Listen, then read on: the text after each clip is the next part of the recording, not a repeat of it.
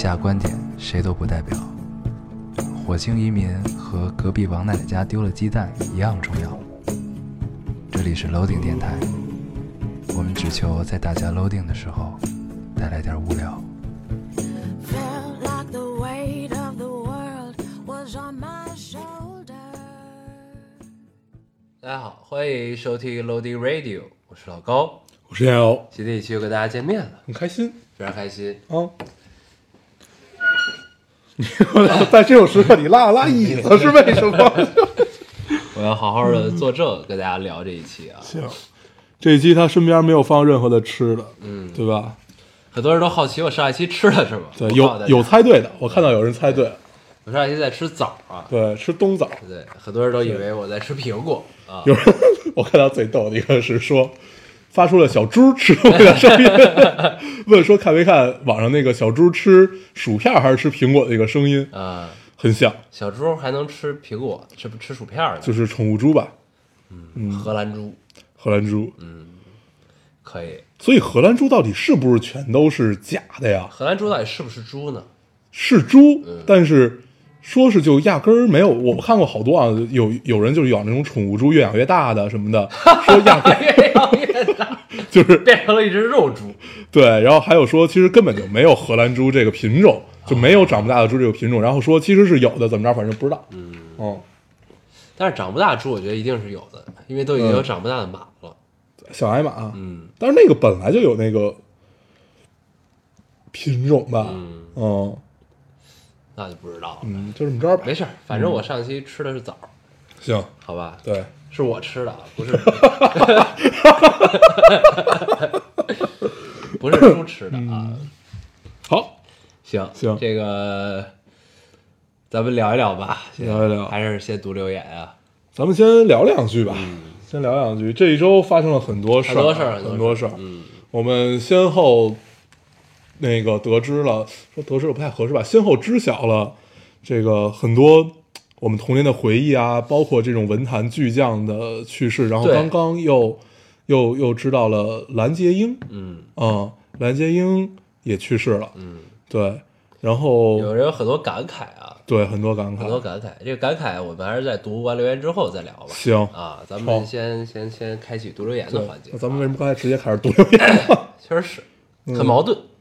来，我先读一个啊。嗯这个听众说，因为我说，在这个时代肯去听电台的人多少有点孤独。怎么说呢？我反而觉得听电台减少了自己的孤独，觉得找到了和自己一样的人，就像找到了村上春树说的那种，这个世界上肯定有某个角落存在着能完全领会我想表达意思的那个人。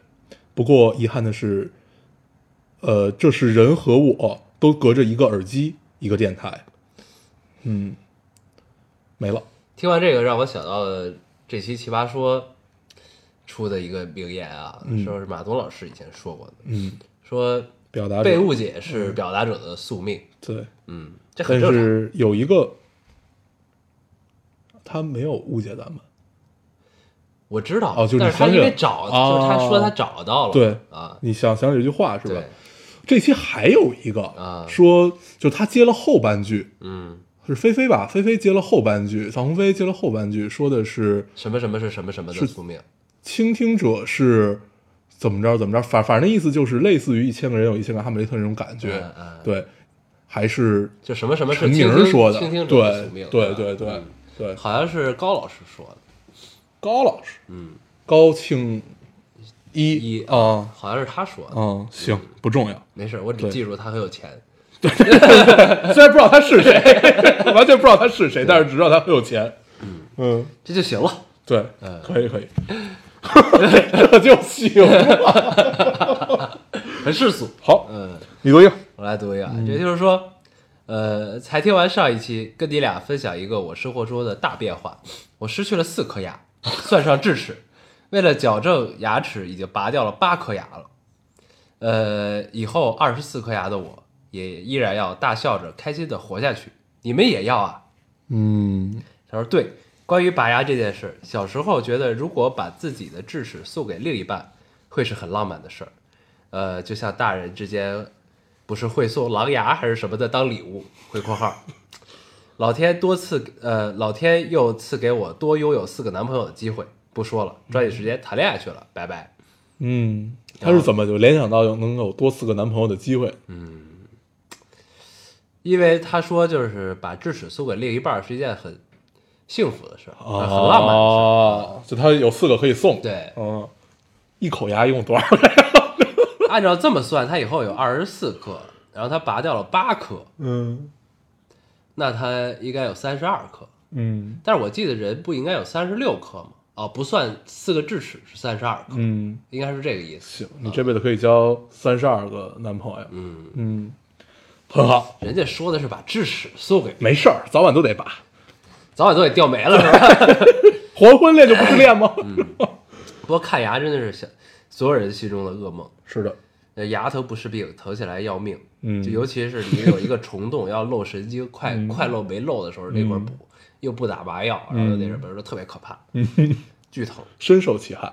嗯，对，然后还他是因为为了正畸嘛，为了正畸拔了八颗牙，然后嗯还说国外有的人是一打了麻药一次性拔八颗牙，嗯我就觉得这个应该这怎么忍？因为我前段刚拔了一颗牙，嗯是因为我的我的不是说不能一下拔那么多？对，就是因为我的后边的智齿是埋伏，我要把牙龈切开，把这个牙拿出来，嗯我就拔了这一颗牙，虽然打麻药拔的时候不疼，嗯。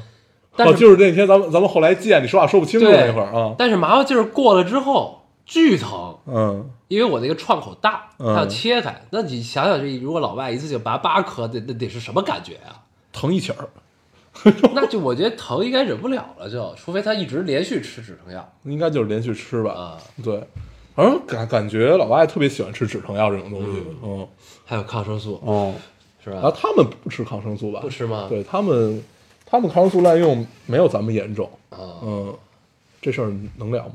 算了，就这样吧。对，行，我读一个啊。啊这个听众说，呃，近乎每次晚上去阳台的时候，都会看到一颗星星，很亮，而且在我能看见的范围内就只有这一颗。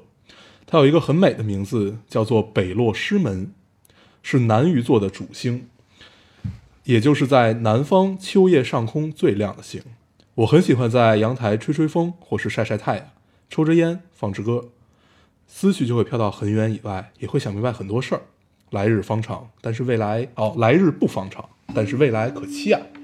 嗯嗯，然后它下面配了一张图，就是话说的北落师门啊和南玉座是什么样子的。啊，对，尽管北落师门和南玉座我都不知道 我也不知道。对这是属于南方上空的一颗最亮的星最亮的星嗯啊，很妙，听起来还是不错。嗯那北方上空最亮的星就是只有北极星了，对吗？应该是吧？但是南方看不到北极星吗？南方应该也能看到吧？对啊，北极星是最亮的星吧？嗯，不知道，但是我觉得他说的这么详细，一定很有道理。有道理我决定信服。谢谢。嗯，你读一个。都对。嗯，它这个场景还是很很妙对的。，有阳台这件事儿很好，我也想要一个阳台，但是在北京有阳台其实很没有意义，北京的阳台就会一周之后就完了。对在北京你有一个院儿和一个阳台，意义其实都不大。嗯，对，因为你能使用的时间非常少。对，对，就是有一个院儿，我其实一直觉得，就除非你有人一直打理，嗯要不然是一个很大的负担。因为你院儿外边肯定要放桌子、放椅子，嗯，但你还不能放布的，对就是刮风下雨什么的就不行。对你只能放藤的，对，或者铁的，竹的，对这种的。但是也很脏，你就得一直打理，对。这是一个挺重的。而且如果没有人打理和你自己也不打理的话，它会显得很破败。嗯对，就是你你的整个院子就显得很破败。你一破败吧，嗯，就风水不好。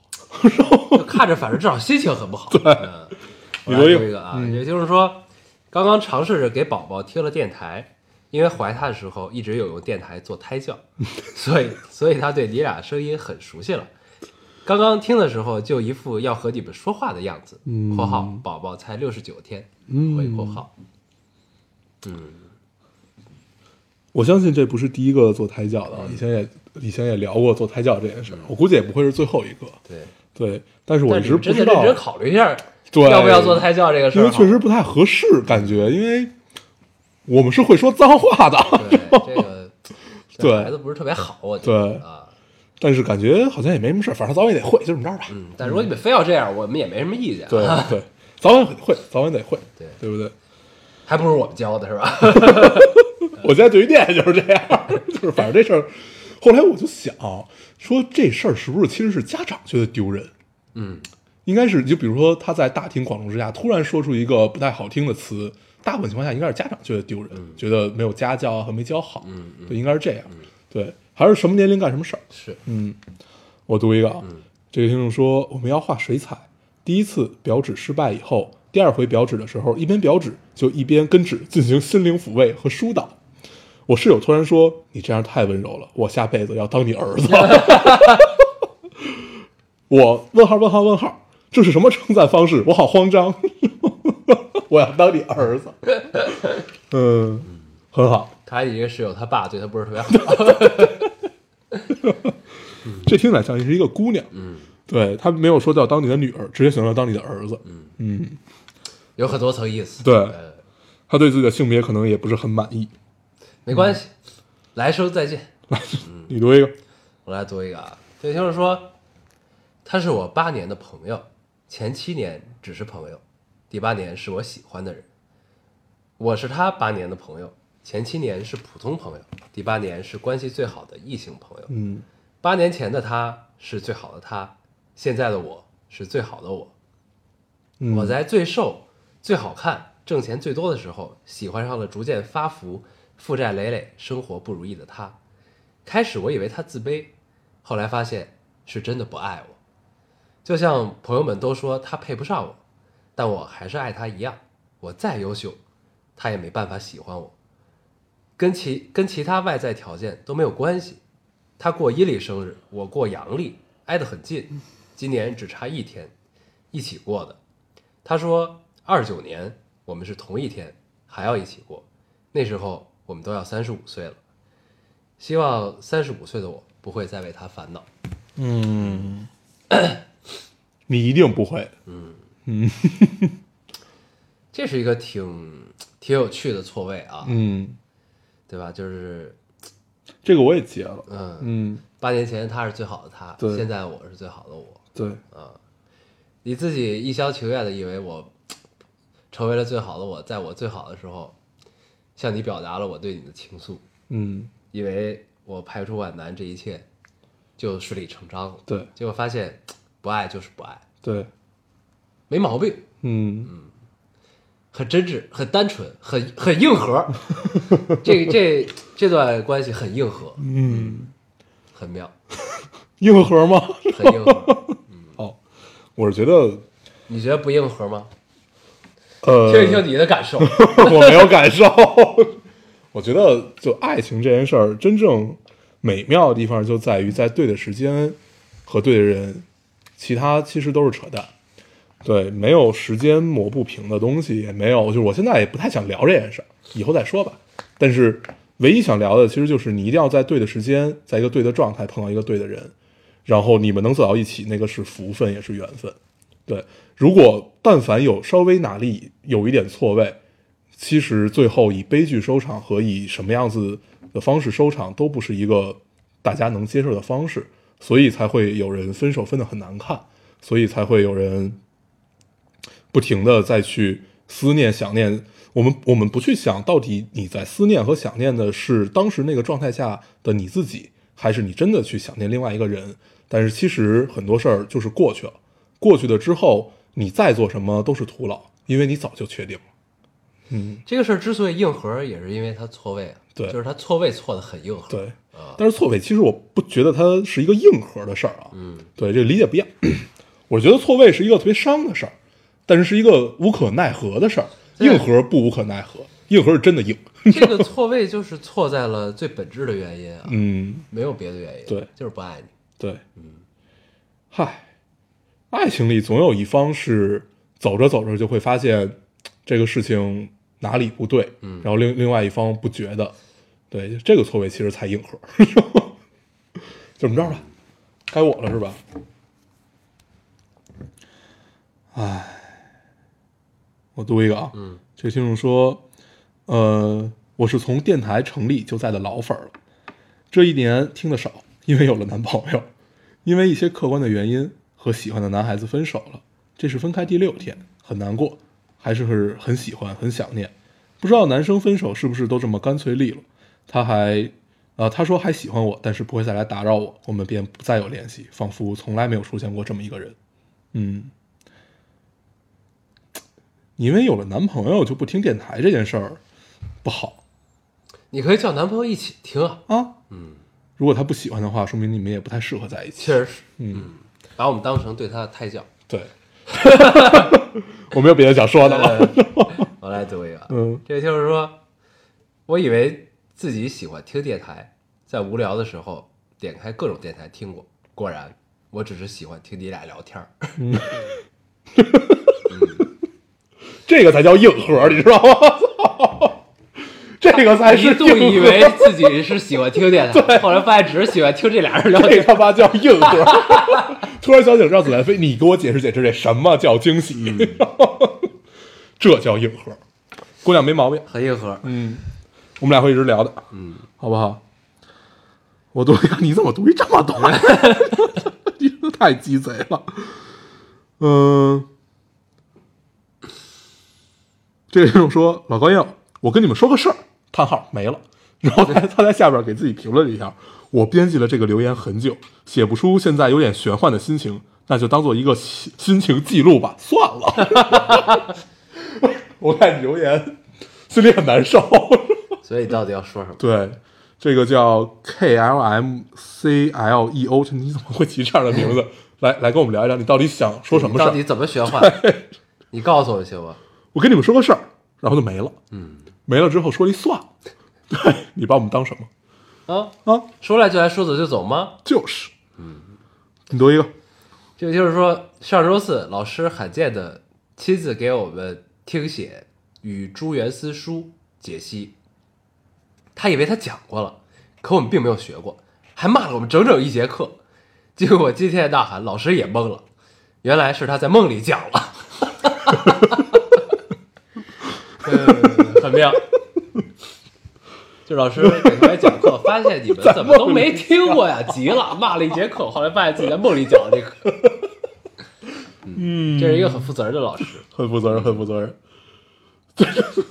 可以的。哎，我读一个啊，老关要，请你们一定要给大家敲敲警钟，不要仗着自己年轻就随便糟蹋自己的身体，真的什么都没有健康重要。我因为双手酸痛、写字困难，这大半年做了各种各样的检查，可是依旧查不出来，症状越来越严严重了，可不知怎么办。我是一名医学生，要是手看不了，呃，要是手看不好，呃呃，要是手看不好了，不要说拿手术刀，我连学业都完成不了。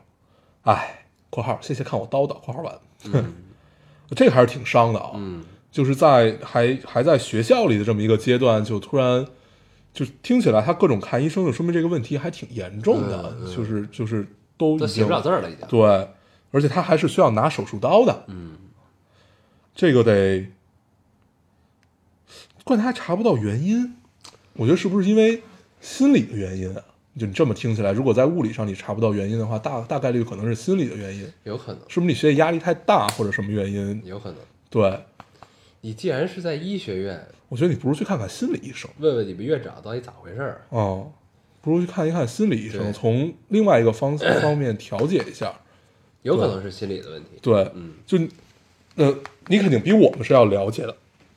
就既然他从现代医学这这些方面他治不了，那是不是有可能是另外一个方面的问题？嗯，也可以去看看中医。嗯嗯，万一人家是西医很抵制中医呢？但是心理医生没有毛病，对对吧？去看看心理医生吧。想想办法，再想想想办法希望你早日康复。对，来跟我们说一说后续啊，说一说后续。加油加油！没关系，大不了就换专业嘛，嗯，对不对？你读一个，我没了。我哦，还有一个，嗯，这位听众说，偶然再次听到电台，没想到原来感觉听了这么多期，没没听了这么多这么，没想到原来感觉听了这期没下期的节目，竟然二百多期了。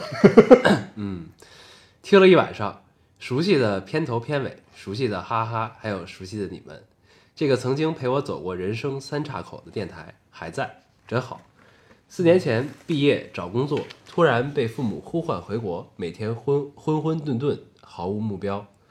好多黑白颠倒的晚上，都是开着电台，边听你们叨叨叨，边纠结是回还是留。后来还是离开了，从奥克兰到上海，从学生到代码狗，周围的一切都变了，有了新的生活和朋友，去了西藏和好多向往的远方，都还不错。只是再次听到电台，突然有点想念那个生活了八年的城市和那时的自己了。老高烟友，好久不见，别来无恙。嗯嗯嗯，这是我最喜欢的留言。嗯。我已经好多期没有，嗯。就是被放下又拿起来，嗯。那个时候其实你拿起的其实不是电台，嗯。你拿起的是过去你听电台时候的那段时光记忆和那时的自己，嗯，就像突然间金庸去世是一样。对，啊。这就是久别重逢啊。对，咱咱们先抛开金庸聊，就这种感觉其实就是久别重逢。嗯。嗯，久别重逢的感觉永远都很好。嗯，对，主要可能因为我们也没什么变化。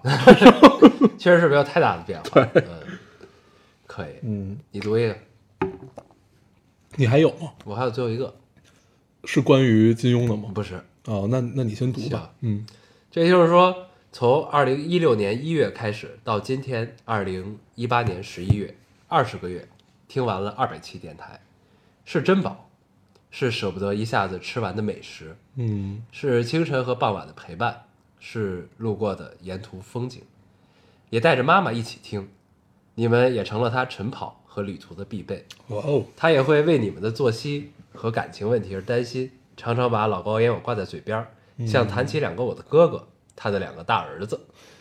要从第一期再重新开始了，再把四年来的你们和自己读一遍。这二百期电台，我一边正序听，一边听你们最新的更新，就这么零零散散，在打乱的时间碎片中拼凑出了一个完整的你们，真好。从四月六号到不知道你们会不会更新，会不会更新第一百第二百零一期的十一月六号，整整七个月，我经历了人生中最大的一次成长，以后再慢慢讲给你们听。现在要迎接全新的生活了，早安晚安，一日三餐，好好实习，等待 offer，都会好的，抱抱你们，真的都会好的，嗯，哎，这个这个特别好。啊，嗯。嗯，可以可以可以。关键他妈也听到了，啊，像两个大儿子，大儿子赢，还担心了一些感情问题，让阿姨受累了，阿姨受累了。别让你妈你干妈担心啊，啊。赶紧的。嗯。我跟你说，就是我我最近看留言有一种特别强烈的感受，就是感受就就是是真的有电台没白干是吧？对，除了电台没干没白干这件事儿，就是你就以前可能还是挺单纯的一种，就是我我来说，大家来听，平常有个交流，嗯就是朋友感没有这么强，嗯，所以人得过事儿，真的咱们也算跟听众们过了事儿。啊，就是你跟听众们一过事儿，你会发现，就这个距离远比你想象的要近很多，嗯，嗯，过事儿很重要，对，唉，谢谢大家，嗯，可以，我读一个，啊，这是我最后一个留言，正好可以开启我们下面的话题。这听众说，金庸去世真是给了我一个时代结束了的感觉。呃，郭靖、令狐冲都失去了颜色，那些八十年代拍的好或者不好的武侠片儿，都真正的远去了。那些披着蚊帐用口红在自己眉心点一点的日子也没了。周芷若吧，对，林青霞在水中仰头喝酒，李连杰在密室修炼武功，梁家辉走在大漠狂沙中，那种写意的武侠片儿也没了。就连徐克本人也在追求，在追求特效的路上一路狂奔。我们离江湖越来越远，人生不要犹豫，想去哪儿就去，想谈恋爱就谈，啊、想谈恋爱就想，就想。没有错，想想吧。对，最后逗逼了一把，他前面说的那个还挺好，还挺好。尽管我们其实有一些不同的对，感悟，我一直觉得这个有不不是特别对。对，咱们从头聊吧，咱们从这周开头开始聊。，对，我觉得就是咱们今年二零一八年去世了好多人啊，好多人好多人好多人。就是我的感受，其实是从一六年就开始不停的有人去世，是，嗯，但是呢，我觉得真正让我们体感最深的，其实就是最近这几天。对，为什么呢？先是李咏去世了，嗯就李咏是真的陪着咱们长大的一个人。嗯，就是你说金龟子是不是？现在当然金龟子没去世啊。就是你说金龟子这种人是不是？他其实不是陪着咱们长大的，比咱比比咱们大个四五，岁，陪着八零后长大的，嗯嗯就陪着正经八零后长大的这波人，他们是从小看着金龟子节目长大的，嗯就还有菊菊萍阿姨，嗯，对吧？这些董浩叔叔，对董浩叔叔，但其实我们不算不算是纯正的这一波人。嗯那真正你说，就李勇这种人，其实是陪着咱们长大的，就是在咱们真正看就懂得懂得看电视节目的时候，嗯咱们才开始就是其实是在咱们就记事儿之后。才才有的这么一小神龙俱乐部什么的，嗯，包括李勇的《幸运五十二》，对，对，然后后边这人就不见了，嗯就不知道干嘛去了。嗯先是李咏去世，然后很多人开始感叹，因为很突然这个事儿。对之前还有人说他什么逃到美国去了，这那的啊，说他敛敛了笔财怎么着的，啊对嗯，，其实人家是去美国看病去了。对对，一个是这个，然后紧接着金庸去世了，对，隔了一天吧，呃一一一两天吧啊，，嗯就很很短。嗯，然后金庸刚去世没多久，蓝洁瑛又去世了。对，然后就蓝洁瑛其实不是我们时代的人蓝洁瑛我对啊，蓝洁瑛算我蓝洁瑛我对他唯一的印象，我也只看过他，应该是就印象深的，对，就啊只有这一部，其实，啊嗯，其他的其实就我没有什么特别深的体感，嗯哦，对，对，是，所以呢，就是就是从李咏到金庸到蓝洁瑛，就这几天连续的暴击，我就是感觉就是每天我醒了，然后等了会儿就啪出来一新闻，嗯然后热搜就炸了，嗯谁谁谁去世了。嗯本来呢，这个这事儿还没还没怎么着呢，没两天啪又一个，啊，对就是一个接一个，一个接。然后前两天最让我蛋疼的是嘉禾的那个老板也去世了，嗯叫邹文怀吧，嗯还是叫什么？是他是从那个哎之前是哪个公司来着？我是看古天乐发的，啊，就是他之前是哎他他他嘉禾之前是哪个公司来着？一个特别大的公司，嗯，不记得，反正是从那个公司出来，他创建了嘉禾。对，嘉禾大家都知道，就是嘉禾也在香港那对，个，就咱们看港片儿，好多片头都是嘉禾噔噔噔噔四个方块一起对出那个就是嘉禾，然后，然后其实就是就这这么一个一个的，然后呢，结合这些情况，大家就是网友都热烈的讨论和怀念嘛，然后其实讨论最激烈是金庸去世嘛，对，然后呃看留言，我特别欣慰的是看到金庸去世之后，我开始看咱们电台留言，好多人想到咱们了，嗯就是说一听到金庸留言，第一反应是来看看你们，嗯，我觉得特别好。对，对，然后呢，很多人都觉得就是感慨，就是时代过去了啊，嗯时代过去了，然后很怀念，然后有一些无措，就觉得就是在我们刚刚开始懂得要珍惜的时候，就是又要开始面对失去。就是我觉得这个这个这个解读的角度啊，没什么问题，嗯。但是我恰恰不是这么想的，对，我觉得这事儿很简单啊。呃，首先大家第一反应都会是悲伤，嗯对这个没问题，嗯，都是巨匠，都是各个行业领先的人物吧，所以所以才会有这么这么高的热度，对吧？嗯、但是我看到一个一种说法，就还是让我觉得挺欣慰的，嗯就他说这么多这么多人一块儿去世，你会发现有有有一件事儿，这个时代过去了，过去了这事儿对，但是新的时代已经慢慢的交到了我们的手中。对，对就是其实就是这个这个陆续这么多信息，我感受到就是其实我们的时代来了。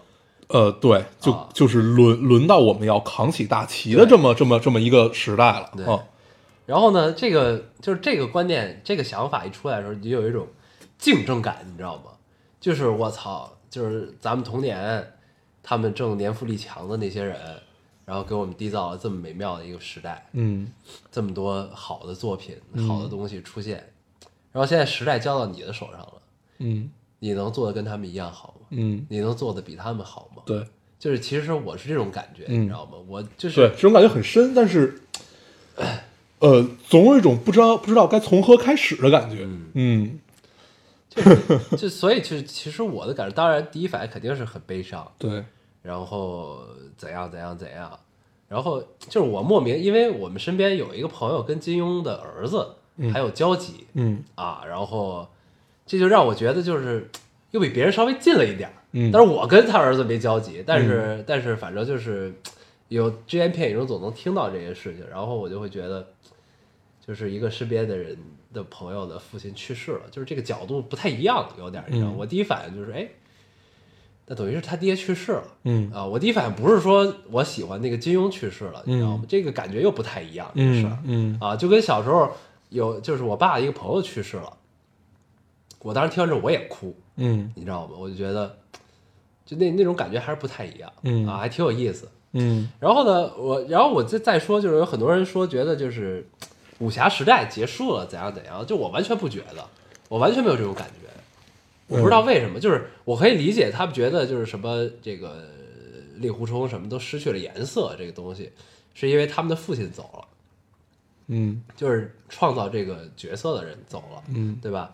但是其实你回过头来想，我听到这个东西，看到什么武侠时代结束了，时代结束了，我第一反应是，他在我出生的时候，我开始看他作品的时候，他已经不写了。嗯就是这个，我觉得结没结束跟我其实是没关系的这个事儿，嗯就是除除非他还还还在更新，嗯还在写，他如果还在写，他有一个我正在看的东西，他没写完，他去世了，那我觉得可能我现在看的东西已经失去了色彩了。嗯但是在我拿起《天龙八部》、拿起《倚天屠龙记》看的时候，他的作品就已经摆在我的脸上了。嗯这十二部串成了一个对联儿的那那那些作品就已经存于世了。嗯，他已经很久不写东西了，对就他其实是相当于武侠迷一个精神信仰，对，只是这个信仰的化身离开了。嗯那我觉得他精神没有离开啊，嗯他现在去世跟我上小学的时候第一次拿起金庸的书来看，我觉得没有区别啊，这个事儿。嗯所以我我其实有点不太能理解，就是为什么在怀念就是武侠结束了这个这这个这个东西。那他在的时候，不也如这这意味着不是其实也是跟结束跟现在他离去没有区别啊，嗯，就是只是一个旗帜倒下了，嗯对吧？那只是旗帜的化身没有了，那他的精神还依然在啊。嗯，旗帜也没有倒下。对啊，对就只是这个肉体离我们而去了。对，那他的作品，他留下的东西，这些不都是我们的财富吗？就为什么觉得武侠结束？我觉得恰恰没有结束啊，这恰恰正是他再一次生命力燃起的时候啊，对吗？然后各个、各个卫视又开始重播八五年的《射雕英雄传》，嗯对吧？这不恰恰是武侠风再次刮起来的时候吗？嗯我觉得这这个虽然离去很让人悲痛，但是这是从某种程度上讲，又又再一次掀起了一股不不知道是大还是小的一个风潮。嗯对吧？然后你看这两这两天，这个金庸的作品的销量一定暴涨啊，对吧？我现在特别后悔，我当时看那套书去哪儿了？嗯，就是旧的三联版，啊，那套我也有，就那嗯套，那套都是画儿，对，它不是现我在网上封面是画，对我在网上搜了一下，现在全是白色的。对咱们当时那十二本是十二个颜色，然后不同的十二幅画，对就是那版我特别后悔，我不知道现在在哪儿。啊，这书总会找到的。对，就是所以就是，我不觉得，我觉得是应该正正向的去看这个事儿。嗯我不觉得这是一个就是就是咱们可以缅怀一时没问题，但我不觉得这是一个结束，嗯这是另一个开始，嗯这是一个我们恰恰要更用力的去记住这个人的作品的时候，嗯嗯，是这样的。对，我一直都不知道该怎么聊金庸啊，就是，呃，其实我我认为的那个武侠早就结束了。因为古龙死了是这意思吗？不是不是不是不是不是不是，就是金谷良这三个人，其实金庸是最后一个嘛。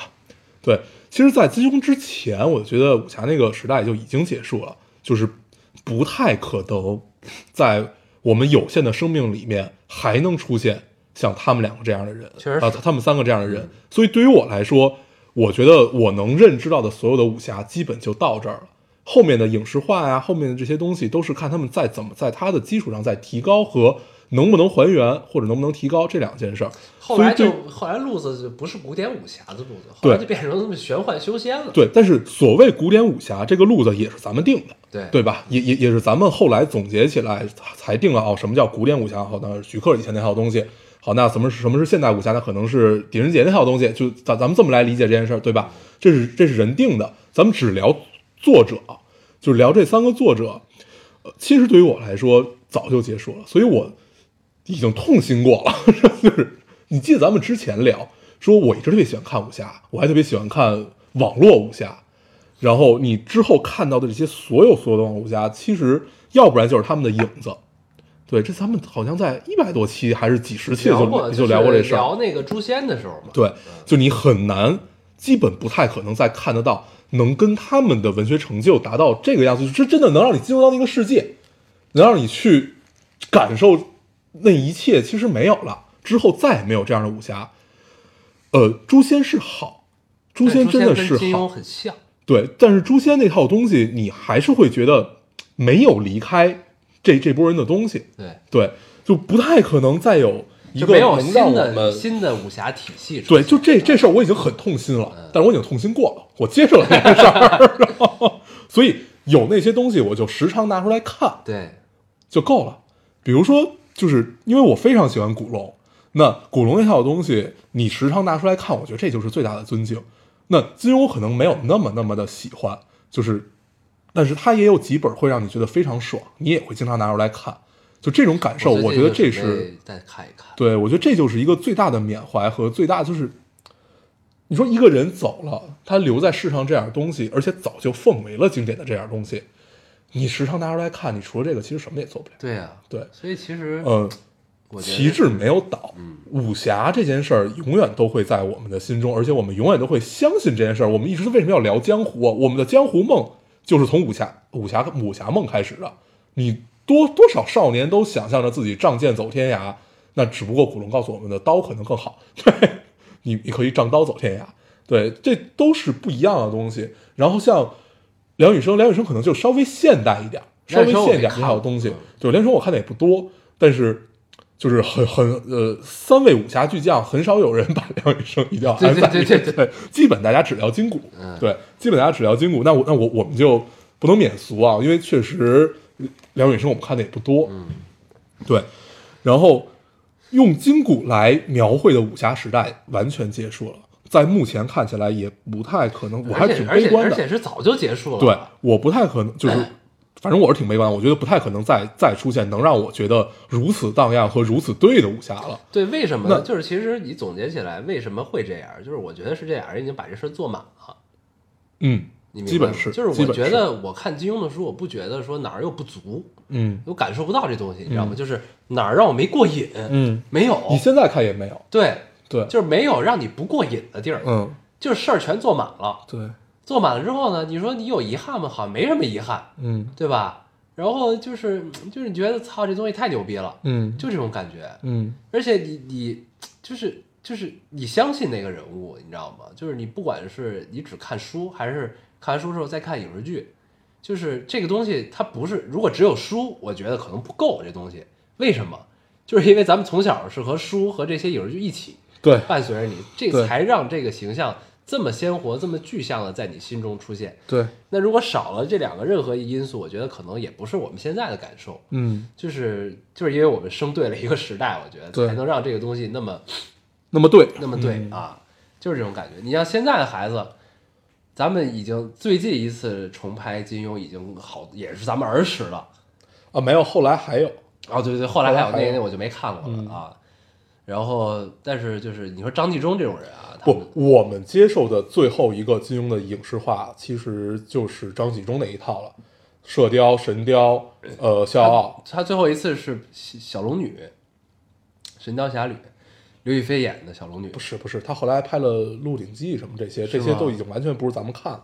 嗯，对，就那会儿就完全没有在看。我看的最后一部就是《神雕》啊，然后之前，但是我现在还会拿出来看的嗯是《笑傲江湖》。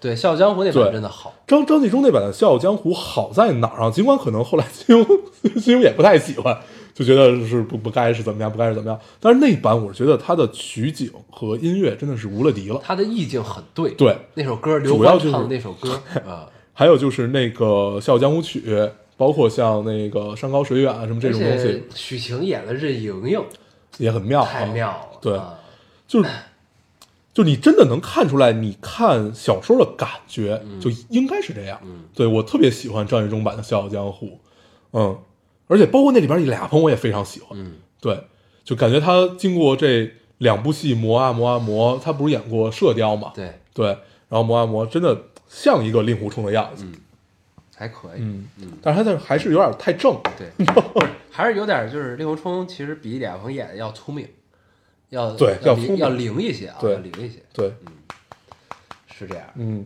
反正对，就是就是咱们说回来做满这件事儿，嗯就是你除非，所以才有玄幻呀，是另一个体系，你知道吗？嗯就是因为这体系没做无可做，对 这体系你怎么做都跟他们差不多，对。对吧？但是玄幻这个东西内核还是这个东西，对，对，嗯所以这事儿其实就就其实真的挺难的，嗯，但是你你年少的时候你总会抱有幻想，觉得是不是会有新的武侠或者新的怎么样，嗯。但是后来九州就江南那套东西是打开了我的，嗯，对，就是那一套东西其实是能让我那更偏西方体系，对，就他们是另外一套东西，给你描绘一个世界，讲述大陆的故事，对，描述整个在中土大陆的这么这么一个故事，不同的种族、不同的部落之间的对事他们可能就更倾向于像《指环王》，对像像对像魔戒一点那样的东西，对，但是他们呃其实也蛮一样的啊，就是也是从小人物出发，然后一点一点变强，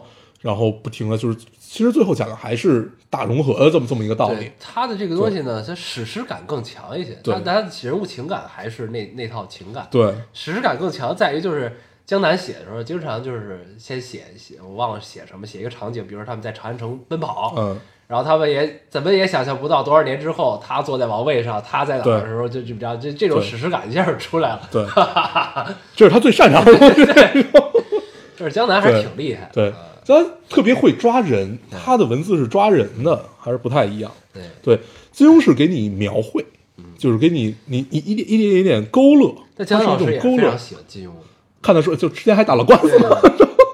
对，金庸感是勾勒。嗯古龙对于我来说，什么？古龙就是只给，嗯就是他告诉你现在是一个怎样的天气、怎样的环境、怎样的场景，有一个两有两个怎样的人，他们呃为什么要决斗？然后他们决斗的理由可能很扯淡，他们最后的结果也可能很扯淡，但是你信，对，就就这种画画，对这种画面感极强。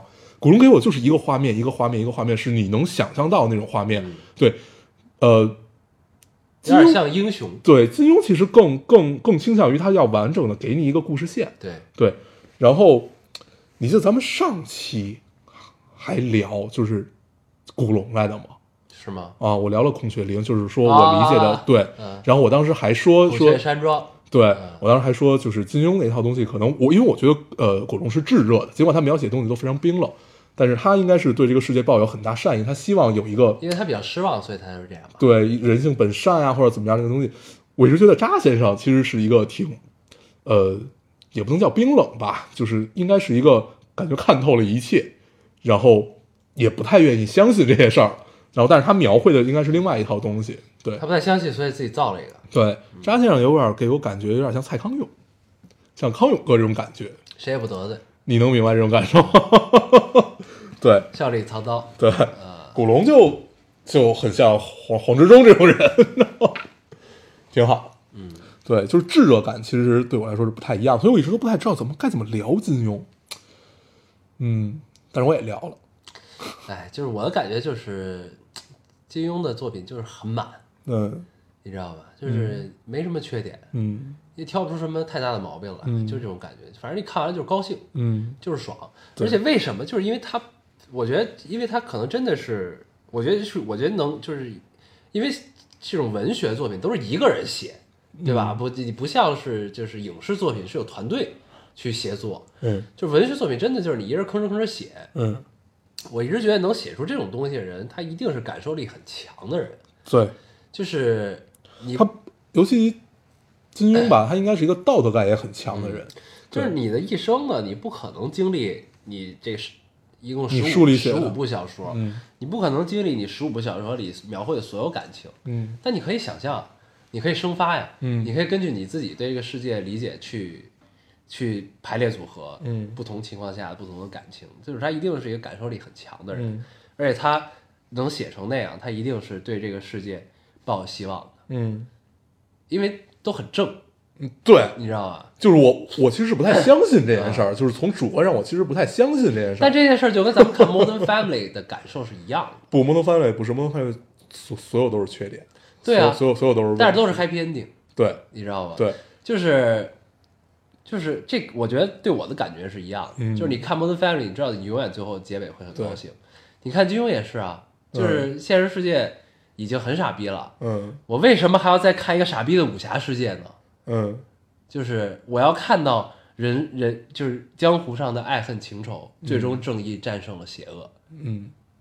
你明白吗？就是我最终扬眉吐气，嗯。我他妈憋了一肚子火，最终你他妈一刀把他干了，嗯。或者我他妈最终要复仇那一瞬间我顿悟了，嗯，我放下了，对，我大彻大悟，嗯我给自己人生的这个枷锁解开了，嗯，对吧？就是我觉得这个东西，所以你追求的是一种痛快感，对啊，嗯，就是很痛快啊，可以，快意恩仇，对多爽啊！对，这是你人生中做不到的。嗯我不觉得谁的人生可以一直快意恩仇，对，但是快意恩仇的代价其实是不太一样的。所以你就看小说就行了。对，不是不是不是不不不是说你在现实生活中快意恩仇的代价不太一样，就在小说里其实也是不一样的。对，你要付出的可能是什么？可能是什么？比如说我特别喜欢的一个角色是林平之，嗯啊、我特别特别喜欢这个角色，我也真的是非常心疼这个角色，嗯嗯就是他一生都在误会里，对，他一生都没有，就他真的没有一个决定是真的是完全发自内心去做的，一个都没有。他选择挥刀自宫也好，他选择跟岳灵珊在一起也好，他选择去反岳不群也好，或者他选择去杀林鸿之也好，他没有一个决定是他自己能做的，就是他一生都活在误会里，被各各种各样的东西弥漫住了。然后这个人，你说他不快意恩仇吗？他这辈子只有一个目标，就是要报林家之仇。对，所以就这种感觉其实是我喜欢的，就是这种纠结感，我特别喜欢。那那令狐冲就是完全站在了他的他的对面，他是一个快意恩仇的人，对吧？他是一个大碗喝酒、大块吃肉的人，为什么？你觉得？因为他是主角啊。不是你，你现在看问题都是这样看的，是吧？不是，你看但金庸也有你喜欢的东西，对吗？有啊，对啊，对，有啊，当然有，所以当然很有喜欢。满呀，你知道吧？，他会把不同的人抓到不同人的里面去描写怎么样的。对我不是说我喜欢古龙就完全不喜欢金庸这种，对金庸是有作品我很喜欢的，所以他很满，对就是他们真的没什么缺点。对，嗯但是但像就是令狐冲这个人的成长啊，他之所以这么多人喜欢《笑傲江湖》，是因为他跟大部分人很像，他玩世不恭，你知道，然后他又他又有他的报复和他的仇恨和他的怎样怎样东西和他命运的交错在里边，嗯就是这就是人生的复杂性啊。嗯你说令狐冲是一个完全的好人吗？也不一定啊，嗯对吧？嗯，就是就是令狐冲其实有点像朴树，对啊，然后他其实他其实是一个道德感很高的人，嗯，嗯，然后你再看张无忌，对，张无忌他也有他的仇恨啊，嗯对吗？他为什么变成明教教主啊？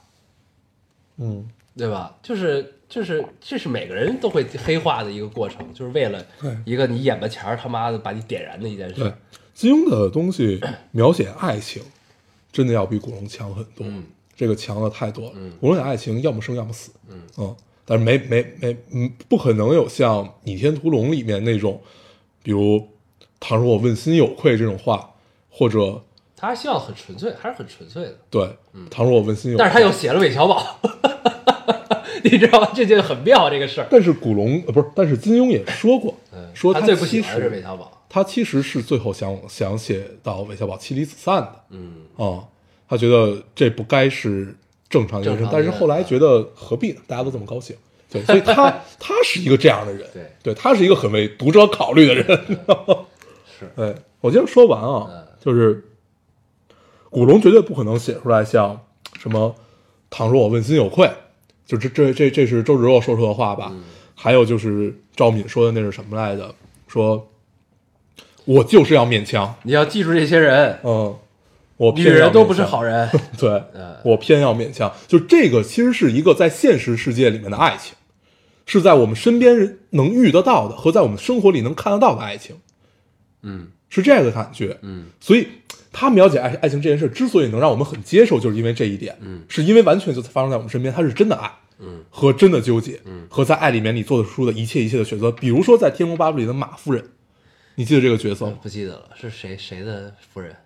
就是那个呃，就是害乔峰的那个人，啊。那个那个女人，啊。就她跟那个丐帮其他人勾结，想把乔峰推、啊推下，啊对那个人，啊。他也有爱的呀，嗯。他也只是为了爱而已嘛。嗯。对，就金庸写的这种东西其实就很打人，嗯，就他写的爱情是我最能感受到的一种，，而且就还有，你看他还有另一个角度，嗯。就是我刚才问你，你看没看过《白马啸西风》？嗯，我也没看过这本书，我没看过，但是呢，我们身边有一个朋友就是热爱金庸，嗯。然后他看金庸所有的书，看了无数遍，嗯。嗯。就是他童年，就是金庸真的是陪他长大的，嗯。他童年看，然后他写了《白马啸西风》一段话，嗯。你听完你就感受到了，嗯。就特别棒。他说，白马带着他女他嗯。一步步的回到中原，白马已经老了，只能慢慢的走，但终是能回到中原的。江南有杨柳，有桃花，有燕子，有金鱼。汉人中有的是英俊勇武的少年，风流倜傥，潇洒倜傥。但这个美丽的姑娘就像古高昌国人那样固执，那都是很好很好的，可是我偏不喜欢。嗯，这是金庸的爱情观，嗯，对，就是我偏要和我倘若问心有愧，我就不要啊，就这种的，嗯，特别妙。对，看这段话，我就特别想看看《白马啸西》，我没看过，嗯，我也没看过，因为我在我的童年里告诉我金庸只有十二部书，我后来才知道他有十五部书嗯。他这十二部书，呃，我基本算看全了吧，嗯对，但是你能挑出来特别喜欢的，也就是那几个，你你，而且关键是他有一些话，就是让你能记一辈子，嗯对，就比比如说我当时看，就是因为《你那东西》我特别不喜欢，是特别特别不喜欢的一部书，啊但是我就记住了那一句“倘若我问心有愧”，就说出来这句话，甭管周芷若你干了什么，我都认，嗯，嗯，是这样一种感受。你记得这段话吗？因为周芷若后来黑化了，对，这是他黑化之后说的。对我知道，就是他还是有良知嘛，这个人对，就就他爱你啊，他这做这一切很大程度上都是因为你啊，因为你他妈张无忌傻逼啊，由爱生恨，对啊，跟着灭绝师太。然后后来呢，就其实就是我为什么觉得张无忌这人还是挺妙的啊，就是你从开始的时候，他妈就跟他说嘛，就是不要相信漂亮女人。你你记住这些人，嗯记住这些人的脸，嗯，漂亮女人也都不可信。对，他也是真信，因为张无忌的性格就是这样嘛，他真的信，因为他从小中了他妈玄冥二老的这个寒冰掌，嗯然后后来发现他觉得他妈说的他妈不太对，可能，嗯。你知道吧？就那种矛盾，他跟呃周芷若、跟赵敏、阿朱，小昭嗯。这些人都是漂亮女人啊，嗯。然后，但是就是这就是人生，我觉得就是就是我们也会有怀疑，你知道吗？嗯。就是咱们曾经相信，咱们这这段时间也经历了很多怀疑的事情，对吧？但是但是长辈能告诉你的就到这儿了，嗯，你后边都是你自己要体会的，你知道吧？就是你自己要做判断的。就这个这个就是体会这件事儿很疼，对，对，但是你体会完了，你也就长大了，还是挺妙的。可以，嗯，包括他跟谢逊的感情，对，对吧义父，跟那几个福王啊，对什么浙大的，我跟他爷爷，对，哎，不是他，呃，他爷爷和他外外公，他外公是谁来着？他外公是那个，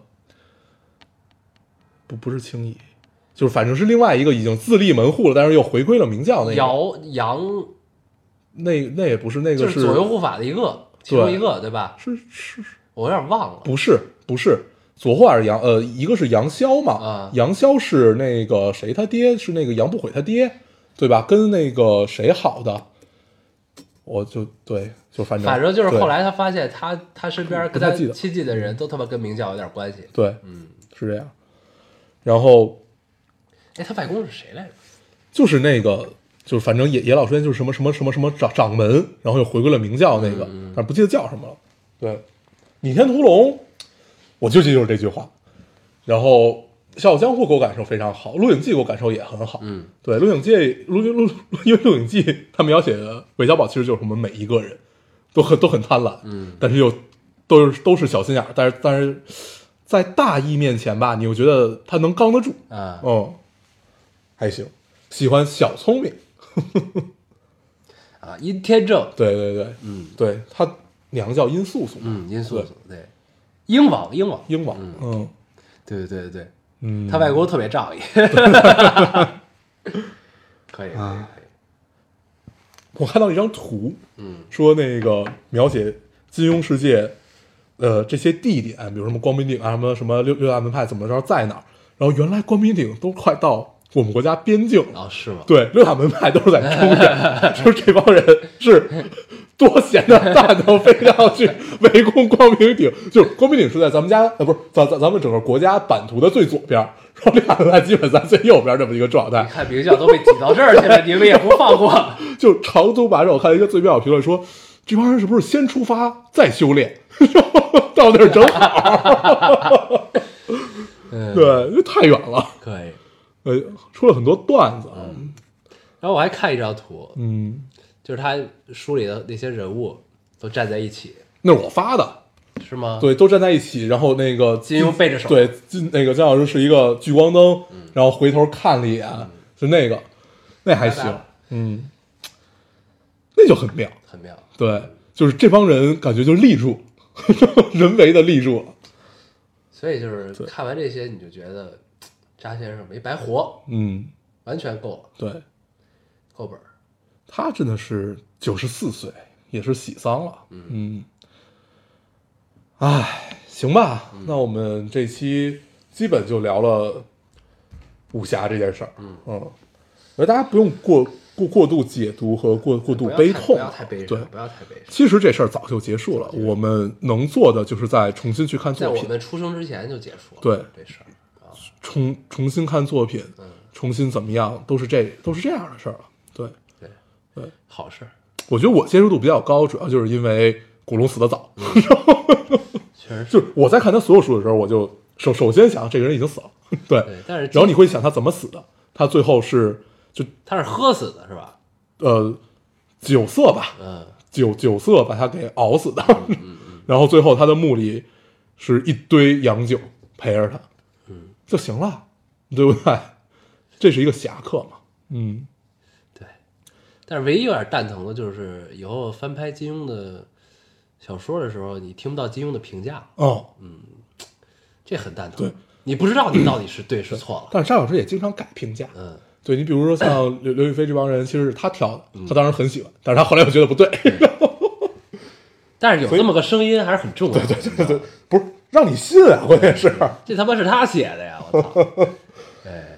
嗨，但是一切都终将过去，我们的时代来了，而且我到现在还记得，当时张纪中要拍《笑傲江湖》的时候，嗯，金庸收了他一块钱的版权费。对。啊，对，然后张纪中特地挑了一个特别有纪念意义的一块钱。一元钱硬币给了他，嗯，就这是一个武很侠，很武侠，这个很武侠，这就是很江湖，嗯，特别好，你对，然后，不重要，哎，行吧？我们就好好过我们的时代吧。对，该扛起大旗，扛起大旗，该跟着旗子走，跟旗子走，在我们年富力强的时候，为我们的下一代嗯缔造一个好的时代和美好的回忆。嗯，好，那这期就这样吧，嗯，也不用总结什么了，我们嗯就聊了。我们一期都在总结，确实是。嗯。那咱还是老规矩，说一下如何找到我们。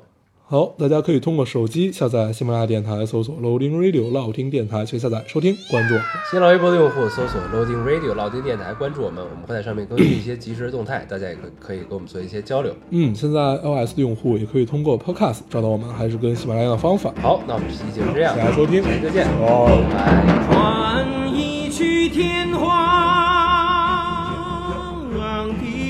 哦。